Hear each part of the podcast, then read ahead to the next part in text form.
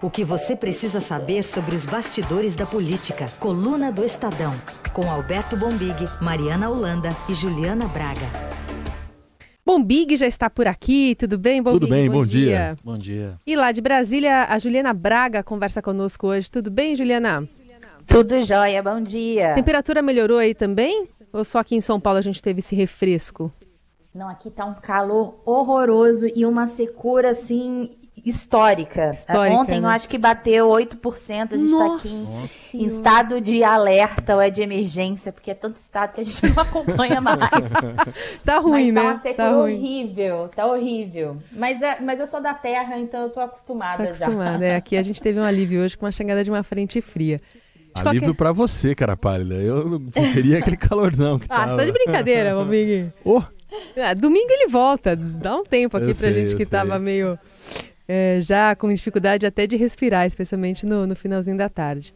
Bom, vamos falar então sobre o clima quente, mas lá em Brasília, porque a questão política continua é, repercutindo especialmente na economia. A gente teve nessa semana a demissão do secretário especial da Receita, Marco Sintra, quando ele firmou o pé em relação à nova CPMF. A gente separou aqui, até, Juliana, dois trechinhos do Bolsonaro em momentos diferentes, falando sobre a CPMF. Um foi no comecinho de agosto e o segundo no final. Vou, vou ver a opinião dele. Se desburocratizar muita coisa, diminuir esse cipual de impostos, essa burocracia enorme, eu estou disposto a conversar. Não, não pretendo, falei que não pretendo recriar a CPMF. Ele pode falar, ó, eu vou botar 0,10% na CPMF e em consequência acabo com tais tais impostos. Não sei. E daí? Já falei que não existe CPMF. Isso está ponto decisivo. Não vai depois dizer lá na frente que eu recuei. Tá? Tudo é proposta, nós queremos facilitar o imposto de renda. Pois é. E agora a equipe de Guedes está temendo perder apoio no, no Planalto depois dessa crise envolvendo esse remake do imposto? Ah, eu vou tocar direto para a Ju, essa aí. Ela está totalmente Vai, bate no peito, Ju. Na verdade é o seguinte, a equipe econômica ainda não desistiu da CPMF. É, o presidente Bolsonaro se mostrou resistente nesse momento. É, o que eu ouvi de muita gente lá na economia que pegou bastante o fato dele estar, tá, como está se recuperando de uma cirurgia, tá ali o dia inteiro no Twitter e ele tomou porrada no Twitter praticamente durante 24 horas por conta dessa, de, desse eventual retorno da CPMF. Então, o Marco Sintra sai de cena para abaixar a temperatura, mas a equipe econômica ainda acredita que a CPMF é a solução para resolver um probleminha que a gente tem hoje, que é do pessoal que trabalha com aplicativo, é, com entrega de alimento, com transporte é, de passageiros, que está na informalidade. Então, eles querem, com esse, com esse imposto, com a CPMF, transferir esse ônus desse pessoal que está na informalidade para toda a sociedade. É o caminho que eles encontraram para isso. Mas tem que ter apoio, né? No Congresso ainda tem muita resistência. A CPMF tem um problema que ela pega mais para quem tem uma renda mais baixa, então é um imposto mega impopular. E por enquanto a declaração do Bolsonaro é que não, CPMF não vai voltar. É, Mas vamos acompanhar porque essas coisas vão evoluindo aos pouquinhos. Quando a gente vê, às vezes já foi, né? Mas será, Então- será que o que pesou então foi aquele o secretário adjunto fez aquela explanação toda com o presidente Exatamente. internado? Foi isso que pesou?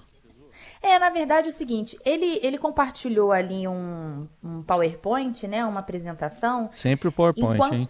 Culpa é sempre, sempre o PowerPoint, dele. É. hein? Pô, podia ser o personagem da semana, né? Pode ser o do, mas vai ser o do ano, Temos talvez. mole. Vai. Todo ano a gente escolhe o PowerPoint, personagem da, da década. É, Ele, apresen- ele apresentou um power- um PowerPoint de debates que ainda eram internos, né?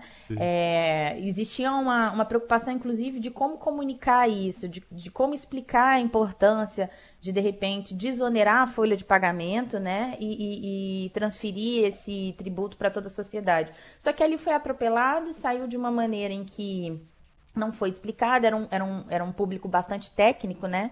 Onde estava o secretário adjunto, só que repercutiu.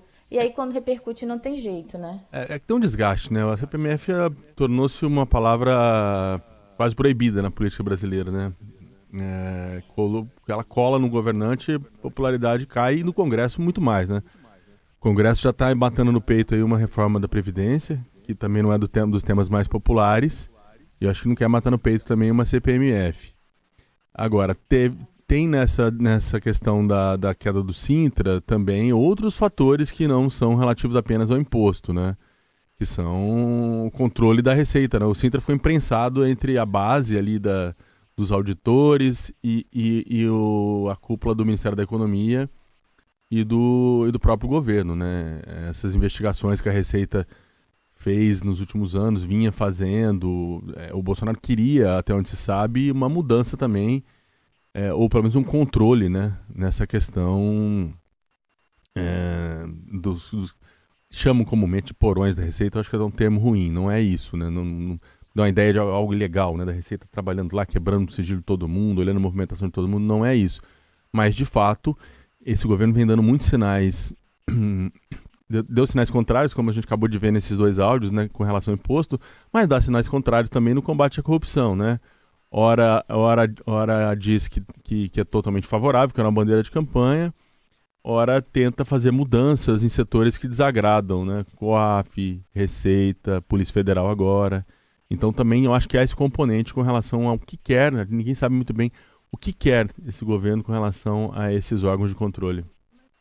Foi o Marco Sintra para não ser o, o Paulo Guedes? Tem essa tese, né? Que seria um fusível, né? É, é. Acho que é, a gente até deu uma fala de um senador, agora não me lembro o nome dele, dizendo isso, né? na impossibilidade de demitir o Paulo Guedes ainda, tinha um meio que um ainda, né? Vai o Marco Sintra, né? É, eu ficaria esperto, né? Se fosse o Paulo Guedes. E o Marco Sintra também já acumulava outros desgastes. Ah, isso, bem lembrado. Falou. Ele tinha uma questão, uma, ele, ele foi desmentido uma vez publicamente que ele falou que ele ia taxar a igreja. Uhum. Então, assim, ele, ele, ele talvez tenha faltado para ele um, um, taquejo, um traquejo político.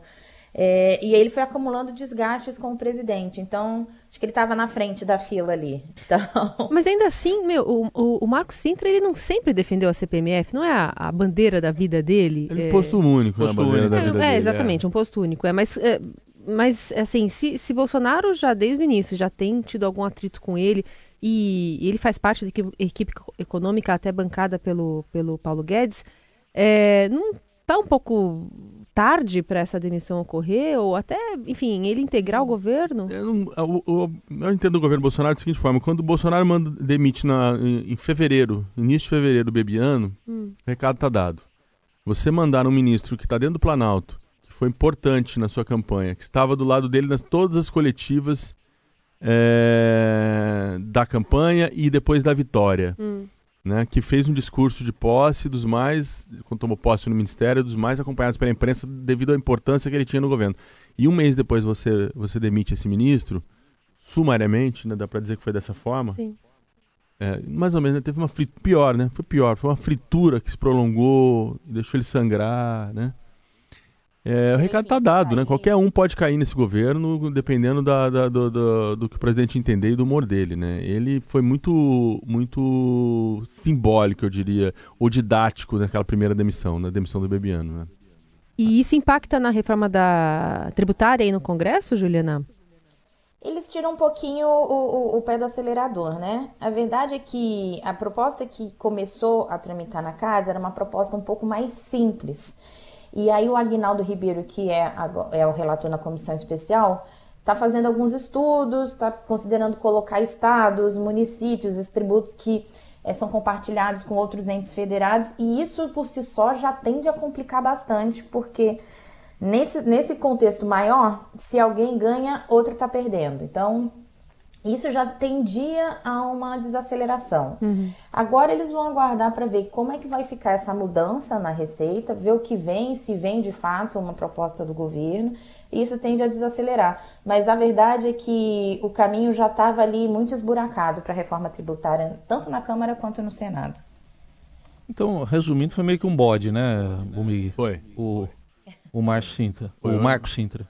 Foi um pouco do que está no editorial de hoje. Perfeito, é, o, o, editorial do Estadão tá, fala um pouco isso, né, nessa linha.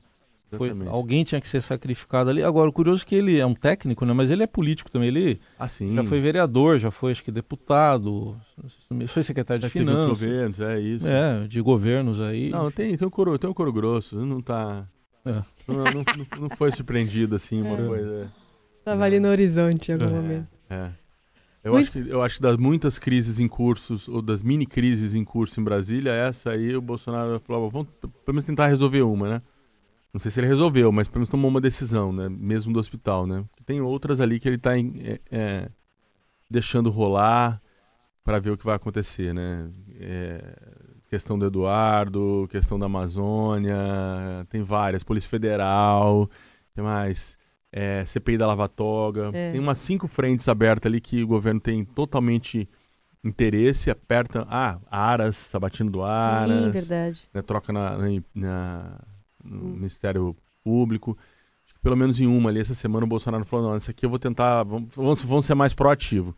As outras, elas estão, enquanto ele está no hospital, elas estão correndo lá, meio soltas, é, e tumultuando um pouco o ambiente da relação governo-congresso. Hum. Coluna do Estadão, os bastidores aí da semana do poder em Brasília. A gente teve um militar né, defendendo a democracia e um civil, um discurso aí que né, parecia uma, uma, uma, quase que uma apologia à ditadura, se bem que ele disse que não foi isso que ele falou, né? Carlos Bolsonaro. Mas foi isso que ele falou. Foi isso que ele falou, a gente sabe que foi. Mas vamos para a vinheta. Pronto, falei. O personagem é o Davi Alcolumbre, presidente do Senado, que fez a defesa da democracia. Foi uma das vozes sobre o tema. O Senado Federal, o Parlamento Brasileiro, a democracia está fortalecida. As instituições todas estão pujantes, trabalhando a favor do Brasil. Então, uma manifestação ou outra em relação a esse enfraquecimento é, tem é, da minha parte o meu desprezo. Eu confio na democracia, eu acredito nas instituições e é por isso que eu ocupo o meu papel tentando dar estabilidade para um país que de 200 milhões de brasileiros que aguardam as nossas respostas para emprego, para mais saúde, para mais educação. Pronto, falei. A gente falou de militar, é o general Mourão, né, que defendeu também a democracia. Foi, o general Mourão defendeu a democracia e ontem uma defesa muito forte da democracia na sessão de despedida da Raquel no STF, da Raquel Dodge, né, da PGR, é, em que o Celso de Mello, ela e muita gente é, pedindo aí uma atenção à democracia, uma na, em linhas gerais foi esse foi esse tom dos discursos, né? Todo mundo ainda me parece um pouco na esteira dessa discussão que é completamente como é, diz o senador Alcolumbre aí fora da, das prioridades, né, do país neste momento, né? O país tem questões muito mais graves para resolver, algumas até em curso, né? Tipo a reforma da previdência que está andando, é, a tributária que a gente acabou de falar e as outras, né? As queima... Aí tem as, as mais emergenciais, vamos dizer assim, que são a volta do emprego, né? é, muitos desempregados ainda, queimada Setor na Amazônia. De serviços, querendo ou não, crescendo um pouquinho. Violência, né? Deu uma caidinha nos índices, mas está muito longe do que a gente imagina. Então, não era para ter sido colocada essa discussão. É. A grande questão que, se, que é, pairou ali, a gente até deu na coluna, era que todo mundo no Congresso tem que entender o seguinte: o Carlos faz isso a pedido do pai, a revelia ou contra a vontade, né? É, porque é, se for pedido, a coisa é bem complicada, né? Porque o que a gente observou é, foi no dia seguinte, o próprio Eduardo, lá no plenário, defendendo o irmão, né? Falando que, ah, vocês fizeram uma leitura eh, diferente, ele só quis dizer que do jeito que estão, na, na, no ritmo que se está dando, as coisas não vão acontecer democraticamente e tal. E é, também ficamos num F5 eterno aqui da página do Jair Bolsonaro no Twitter, esperando que ele, olha, negasse ou fizesse algum algum meio de campo ali para tirar aquele clima ruim que se ficou. E isso não aconteceu. Não, né? Então, pois é. É que, na verdade, deve ser interessantíssimo você ter uma estrutura é, dessa, né? Você ter três vozes além da sua, né, que a, a, dele próprio presidente, obviamente, que ele, o que ele coloca numa rede social, o que ele fala tem enorme repercussão, tem os três filhos falando, né? Então você me parece que, que o clã Bolsonaro usa muito isso até para confundir a opinião pública, né? Com a intenção expressa de confundir a opinião pública, né? Um fala, o outro o outro é, um morde, Traduz, o outro assopra é. e o outro morde de novo. Aí o presidente fica quieto, em outros é. casos o presidente retuita e aí fica todo mundo tentando entender, né? É, o fato é, quem quer que tenha é, seja o mentor, se é o próprio Carlos, se é o Olavo, que ele, dizem que ele ouve bastante, se é qualquer o próprio presidente, não é bom, né? Não, não dá. Teria que se pensar um pouco para se dizer uma coisa dessa, uma hora muito imprópria, um momento muito difícil. A democracia brasileira é muito jovem, né? Nós saímos de um período ditatorial em 85, é pouco tempo. Se você olhar o curso da história, é pouco tempo, né?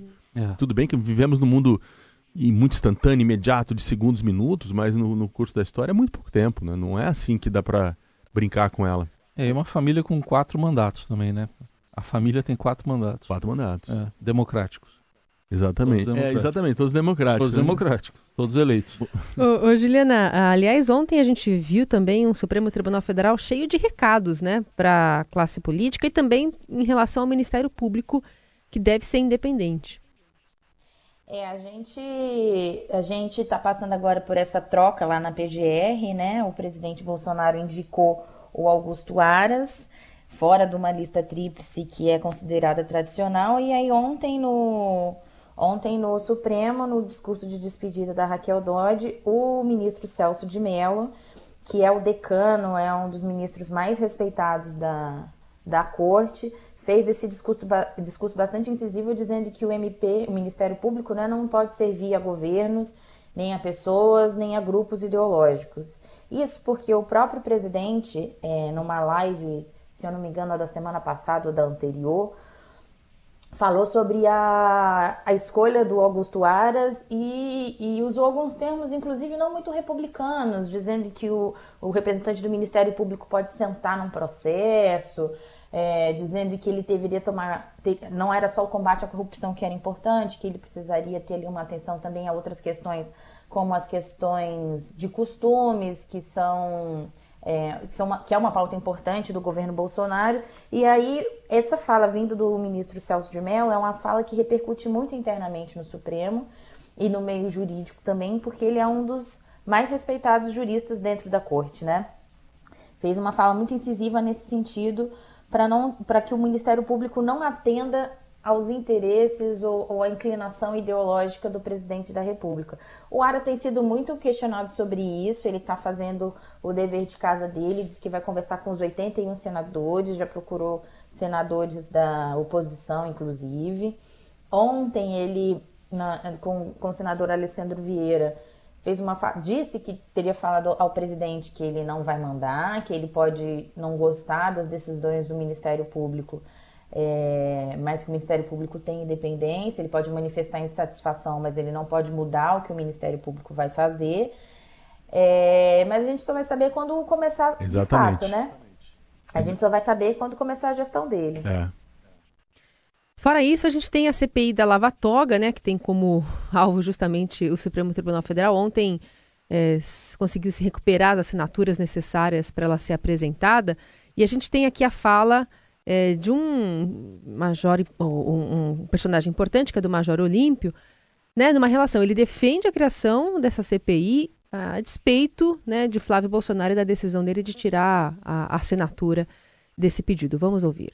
Ele me ligou um dia, como ligou para os senadores, tivemos um, um, uma conversa ríspida. Eu disse que é, jamais retiraria uma assinatura e não vou retirar. Ponto. E não, não, não falei mais com ele. É, então, é aquilo que a gente estava falando, né? Sinais desse. É uma promessa do, do, do, do mundo bolsonarista, a CPI da Lava Toga. É uma bandeira deles. O, o, o Major sabe que se elegeu com essa bandeira, ele e outros senadores, né? E, e aí você tem um ruído com a base bolsonarista, né? uhum. né? É, peraí, como é que promete uma coisa, chega lá e faz, faz, faz diferente? É, esse, é, você tem, essa semana teve uma moeda, achei significativo, a gente até pôs na coluna. O João Moedo, presidente do Novo, é, botou um Twitter já questionando o combate à corrupção no governo Bolsonaro, dizendo, pô, mas troca, trocar delegado da Receita, não, trocar delegado da Polícia Federal, é, impedir com o AF de fazer investigação, não consegue explicar onde está Queiroz, isso não é combate à corrupção. Uhum. Então, se, e, e, não é, não dá para você, no caso do Amoedo, carimbar de esquerda, né? Que é o que o Bolsonaro não. faz sempre. Ah, esquerda. Não, Amoedo não é um cara de esquerda. Então, eu acho que esse episódio da, da, da, do Flávio, da Lava Toga, isso tudo está começando a, a engrossar esse caldo é, de dúvida de como o, o, governo Bolsonaro vai se portar no combate à corrupção, que é uma, foi uma bandeira muito importante para ele. Sabe, ficou parecendo que o Flávio Bolsonaro foi escalado para fazer na prática aquilo que o Romero Jucá falou na teoria, né? Um pacto com o Supremo e com o tudo. Acordão nacional. É um, um, um acordão, né? É. É isso. O, o Flávio é o mais establishment dos filhos, me parece, né? Assim, mais se tivesse que dizer mais próximo da velha política, do que ele chama de velha política, talvez seja ele, né? O mais quieto também. Mais conciliador. Mais conciliador, olha, aí a Juliana consegue encontrar Encontra a palavra exata. Certas. Mais conciliador, tem um perfil mais sereno. Agora eu quero ouvir a Juliana explicando o personagem da semana. O personagem da semana. Aliás, que são três. Ah, virou um, vários, né? Ah, vários. Então vamos lá elencar alguns. Tem pra tem uma seleção, né? É. Teve essa semana Olavo, Carvalho, Olavo de Carvalho dizendo que o filósofo Theodor Adorno escrevia as músicas dos Beatles. Exato. O que é sensacional. Sim. A gente teve o ministro Ernesto Araújo é, em, uma, em uma palestra num think tank de, de direita, dizendo, falando mal de Foucault, de Lacan, falando sobre aquecimento global. Então a gente tem para tudo quanto é gosto hoje. Vamos ouvir então, Ernesto Araújo. What is the challenge, the big threat that uh, not only Brazil or the US or the United Kingdom or any other country, but the big threat that our civilization now faces? Some people would say climate change. It's not absolutely not true. The big challenge is ideology. Claro que, né, a questão climática não é o problema, a ideologia que é. É, é sensacional, né? Acho... é muito boa a cara do Bombig aqui nesse. Foi quase um samba do Ernesto, né? Uma coisa assim, um samba. Pois Ele é. Misturou um monte de coisa aqui. E como é que o Lacan, eu não peguei essa parte, alguém sabe como é que o Lacan entrou, o, pai, o, o psicanalista francês entrou aí nessa crítica? Ele também é, propaga ideologia de esquerda, é isso, gente? Eu não vi a parte é... Eu, olha, eu confesso que eu procurei todas as matérias, mas eu acho que isso não ficou claro para ninguém, porque ninguém explica onde ele colocou o Lacan nessa história. Vamos ouvir então o Olavo de Carvalho para ver se as coisas ficam mais claras. Ele disse o seguinte: os Beatles eram semi-analfabetos em música. Eles mal sabiam tocar violão. Quem compôs as canções deles foi o Theodor Adorno. Hum? Agora, você sabe o efeito devastador da música dos Beatles? É tudo celebração do LSD, da droga. E você sabe como terminou, terminou John Lennon, como terminaram outros? Vocês, vocês têm ideia da porcaria que os Beatles fizeram no mundo, né? Beatles e outros inumeráveis conjuntos. Eu tenho aqui uma coleção de letras de canções de principais conjuntos de rock americano. Todos eles têm pelo menos uma canção de celebração do Satanás.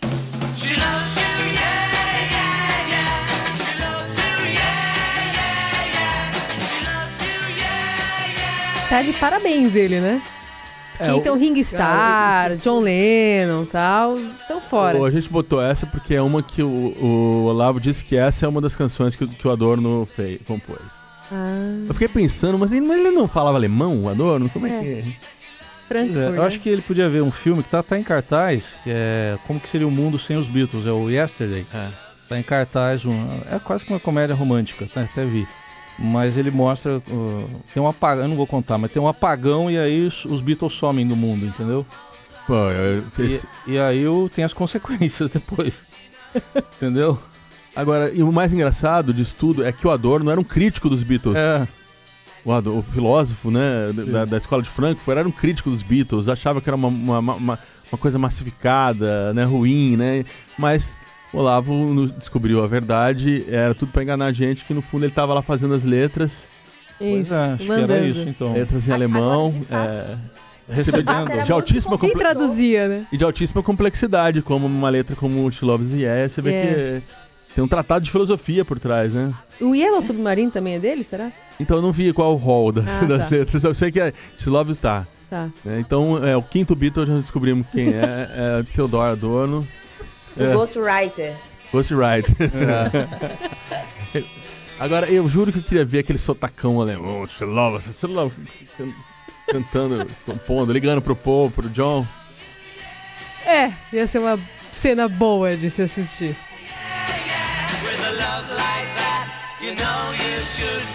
Então tá, nesse clima de amor, né? Essa música celebra o amor, Total. não é? É. Acho que a gente vai encerrando aqui a nossa participação da coluna de Estadão, não sem antes. Apostas da coluna.